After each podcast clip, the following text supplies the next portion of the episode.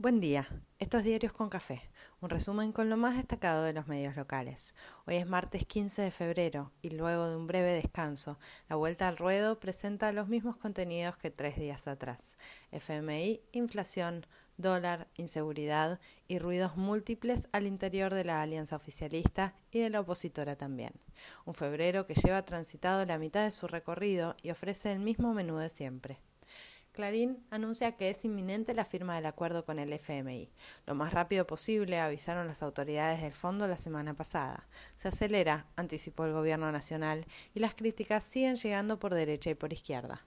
BAE ve con expectativa el discurso presidencial en la apertura de sesiones con el entendimiento firmado y entrando en el incómodo debate parlamentario. Hoy se conoce la inflación de enero y no hay quien espere verla por debajo del 3,5%, más cerca del 4%, confirmando su complejidad y multicausalidad. Ahí se mantiene la lucha de siempre. En etapa de ámbito, ven coordinadas las estrategias para contener la inflación y anclar precios de insumos y aplacar estructuras de costos. Ve posible la ampliación de acuerdos de precios, esta vez con el PAN.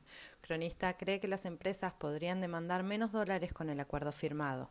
Todo esto fue parte de la reunión del gabinete económico encabezada por el presidente. En tapa de página denuncian lobby empresario en la discusión por precios, salarios y costos varios. Por suerte, el embajador de Estados Unidos recibió empresarios que lloran la economía local y también se reunió con la reta. Tranquila agenda de Mark. Después de días de dimes y diretes sobre el supuesto malestar del Departamento de Estado en OFF, ahora se confirma con las reuniones de su representante en el país. Estapa de Nación y destacado en Clarín. Sorpresón. Casi como contracara, el ex secretario del Tesoro de Estados Unidos en la gestión de Trump anunció una gran inversión en nuestro país, en una empresa de nanosatélites. Y seremos difíciles y casi siempre al borde del abismo pero no tanto. La Fuerza Aérea incorporó un avión de transporte que el le compró a Estados Unidos. Hubo reunión de consejeros y consejeras del PJ bonaerense y ratificaron los objetivos del trabajo conjunto, mejora del salario, empleo, obra pública, inflación e inseguridad. Todos lo leen como un gesto de unidad tras las tensiones abiertas con la salida de Máximo Kirchner de su tarea legislativa. En la foto están los ministros bonaerenses que responden al presidente, otros que trabajan con Kisilov, dedos en B, sonrisas y unidad. Por su parte, habló el jefe de la bancada del Frente de Todos en el Senado, el formosenio Mayans, y también pidió detalles del acuerdo con el fondo. Recomendó que el debate y la votación arranquen por diputados, donde, cuenta cronista, negocian planes de ayuda y estímulo económico a sectores vulnerables.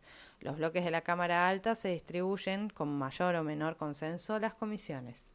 Hoy hay reunión y nadie augura paz. Clarín apunta a CFK porque no avanza un proyecto de ley enviado en diciembre al Senado para modificar la composición del Consejo de la Magistratura en función de un fallo de la Corte. Lo cierto es que no hubo sesiones extraordinarias en todo el verano.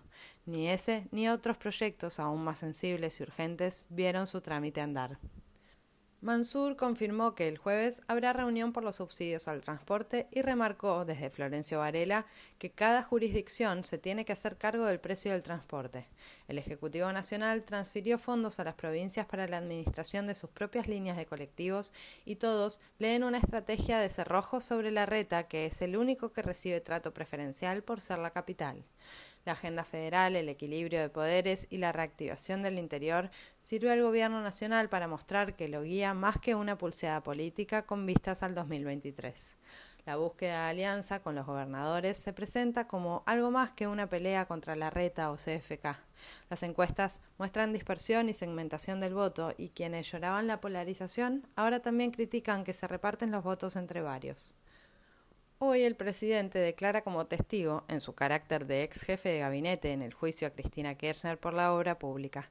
Se conoció audio de Michetti pidiéndole a la ex titular de la Oficina Anticorrupción, Laura Alonso, que beneficiara a un amigo suyo y lo sacara de una causa. Un amor, las guardianas de la República. En España abren investigación a un supuesto testaferro del kirchnerismo, la misma figura mencionada en Clarín y Nación, claro, y en concreto la investigan los lazos con Lázaro Báez. La fiscal Boquín volvió a pedir que el correo argentino vaya a la quiebra. Varias notas comentan ruidos internos en el espacio que conduce el presidente tras el compromiso asumido de buscar la paridad de género que se revela más como bandera que como realidad efectiva. El capítulo de Schulman y su agresión a una trabajadora siguió dando tela para cortar y material para pegarle al gobierno. Las disculpas no lo disculparon y varios vieron el espacio para pegar de más. Ayer se confirmaron 13.050 nuevos casos y otros 268 muertos. El gobierno de la ciudad promociona un nuevo método de testeo vía WhatsApp a través del reconocimiento de la tos. Suena raro, pero ahí está presentado como una gran novedad. Vuelve el plan Cunita y los presos trabajarán en la elaboración de los kits. Varios se horrorizan. El Banco Central hizo la compra de reservas más grandes de las últimas seis semanas. Habilitan fondos para hacer gasoducto que salga de vaca muerta y permita ahorrar recursos. La petrolera Vista aumentó la cantidad de reservas probadas. Inseguridad y dolor en caseros. Sorpresa que sean pocos los que recuerden que la localidad es parte de 3 de febrero, donde hace dos semanas todos miraban espantados lo que pasaba con la droga adulterada. Casi nadie hace referencia al intendente, que no es culpable, pero si fuera acá, todos sabrían al menos su nombre. En la causa de la droga adulterada desplazaron a un policía de la federal implicado. Los incendios en Corrientes llegan a los esteros de Liberá y traen humo a la ciudad. En Ucrania sigue la tensión, los movimientos nerviosos de cada una de las fuerzas y abren nueva ronda de negociaciones para evitar lo peor. Cuentan que Moscú ordenó que se retiren algunas de sus tropas, que haya paz, por favor.